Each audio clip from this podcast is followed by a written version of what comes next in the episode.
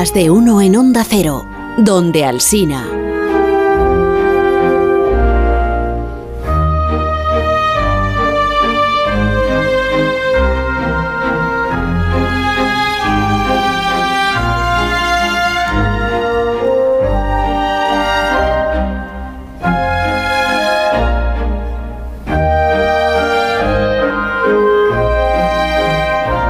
Donde Alsina hay donde más personas, ¿eh?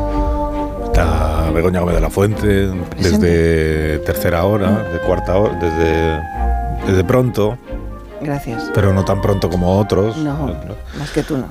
Está Sergio del Molino, que se incorpora a esta hora. Fíjate ya, ¿qué hora es? ¿Qué hora es empezar a funcionar? Las 11 y Me desperezo ahora, Se me despereza.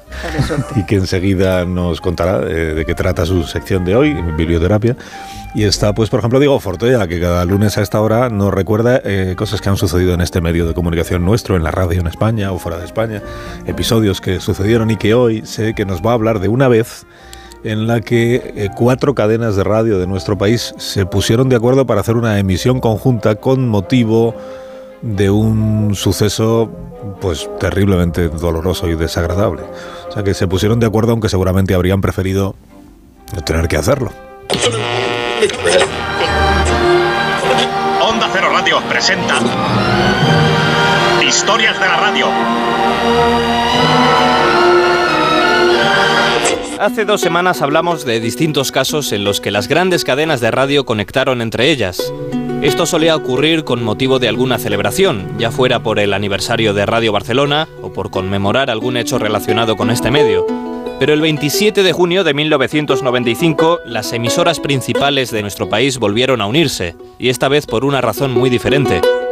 Iñaki Gabilondo, Luis del Olmo, Julio César Iglesias y Carlos Herrera, responsables de sus respectivos programas matinales de la SER, Onda Cero, Radio Nacional y COPE, conectaron a las diez y media de la mañana para hacer un llamamiento sobre el secuestro de Anabel Segura, la joven que desapareció de su domicilio de La Moraleja el 12 de abril de 1993. Son momentos emotivos, no solamente por el, el objetivo, el motivo que nos va a unir a todas las emisoras, a Radio Nacional, a la cadena COPE, a la cadena SER, a Onda Cero. El motivo creo que es hermoso. Ojalá ese motivo, esa unión de todas las emisoras, al lado de los esfuerzos que hacen otros medios como Televisión Española en el programa de, de Paco Lobatón, ojalá ese esfuerzo que van a hacer esta mañana todas las emisoras de España sirvan para que Anabel Segura vuelva a casa. Las diez y media. Las diez y media de la mañana no es muy frecuente. Están en este momento escuchando la radio. La Radio Nacional. La cadena de ondas populares españolas. La cadena SER. Onda Cero. Luis del Olmo, buenos días. Buenos días, Iñaki. Carlos Herrera, hola, buenos días. Iñaki, buenos días. Hola, Julio César. Muy buenos días. Muy buenos días. Nos hemos reunido esta mañana aquí porque la familia de Anabel Segura y la policía nos han pedido que nos reuniéramos para un esfuerzo especial. Hacía mucho tiempo que se secuestró a Anabel Segura, pero tenemos que intentarlo.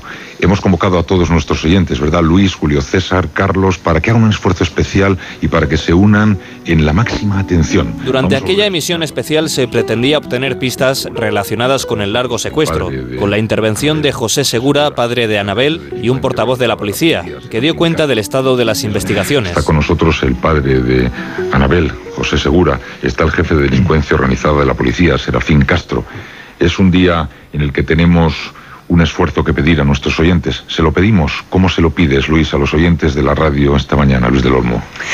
La situación no puede ser más traumática, no solo para Anabel, sino para la familia, después de esos dos años largos de ausencia, y sobre todo por el silencio de los secuestradores. Pero la esperanza no se pierde, y una manera de pedírselo desde aquí, desde la radio, es que pongan atención a lo que nos cuenta el padre de Anabel, don José Segura. ¿Me escucha, señor Segura? Buenos días. Eh, ¿Qué le da fuerzas a usted para seguir ahí en la brecha, en la brecha de la esperanza, señor Segura? Eh, yo creo que pa- para cualquier padre será comprensible que tenemos que mantener la esperanza y precisamente el padre el que más la tiene que mantener, aunque haya pasado tanto tiempo. Y la seguiremos manteniendo mientras que el apoyo social tan grande que tenemos de los medios de comunicación podamos seguir manteniéndolo, no nos faltará esta esperanza. Yo quisiera preguntarle a don José Segura, si me permitís. Eh, señor Segura, ¿ha habido mucha gente que se haya querido aprovechar de esta situación? Ha habido algunos, pero en fin, muchos seguramente no. El- yo creo que el 99,8% que se de alguna forma toma contacto con nosotros y con la policía lo hace con su mejor interés de querer ayudar. Querría yo preguntar al portavoz policial, al jefe de la sección contra la delincuencia organizada, Serafín Castro, por el retrato robot de los dos secuestradores. ¿Qué puede desprenderse en lo que se refiere a fisonomías, a formas de ser y aún más a estratos sociales? Eh, todo el retrato, el retrato del presunto secuestrador, mm, no, me- no quiero hablar prácticamente del retrato robot, porque se ha hecho en un principio en base a unos detalles que pensamos a lo largo de la investigación que no responden del todo a la realidad. Tras dos años, cinco meses y 16 días desde que se anunció la desaparición, el 28 de septiembre de 1995 se dio la noticia de que Anabel Segura murió estrangulada por uno de sus secuestradores el mismo día que fue raptada, el 12 de abril de 1993.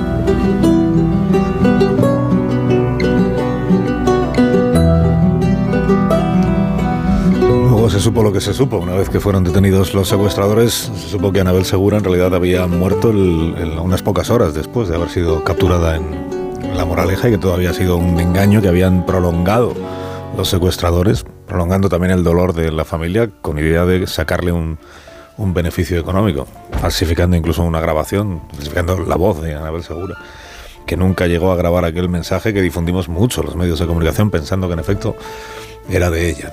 Historias de la radio con Diego Fortea, 11 y 19 minutos, una menos en Canarias. Una pausa muy cortita, ya lo verá usted, de verdad que está muy cortita, y a la vuelta.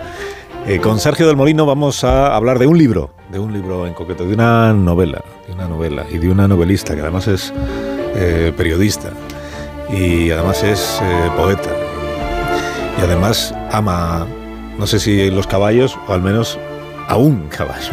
Ahora volvemos.